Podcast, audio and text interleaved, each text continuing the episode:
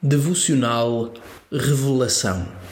Leitura bíblica em Provérbios, capítulo 30, versículo 5.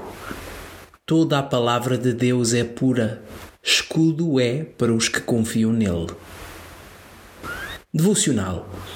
Palavras que ganham pernas. Ao nosso redor, o que não faltam são palavras, mensagens, imagens. Mas sabemos que nem todas são puras.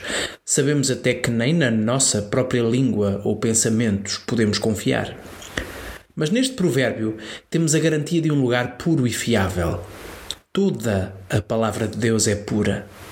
Será que penso nisso quando leio a Bíblia? Viver entre as palavras de Deus devia ser como quem passeia no meio de um jardim ou de um bosque.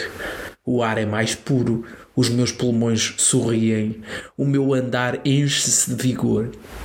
E quanto mais caminho, mais percebo que estas palavras não são apenas um conjunto de letras bonitas, nem pensamentos intocáveis, mas que as palavras ganharam pernas, andaram entre nós e ofereceram a sua vida para que pudéssemos partilhar desta pureza.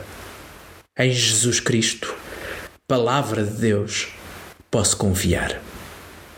Isto significa que tenho companhia nestes passeios e que ler a Bíblia é fazer caminhadas juntos pelo jardim, é ser invadida pela vida do ar puro.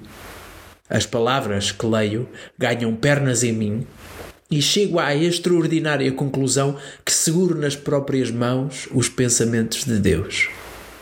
E que preciosos e incríveis são estes pensamentos, que de capa a contracapa trazem ar puro de pura vida. Toda a palavra é pura, até aos capítulos finais, onde a palavra que ganhou pernas promete limpar dos nossos olhos toda a lágrima. Em Apocalipse 7, versículo 17b. Um devocional de Emily Lent.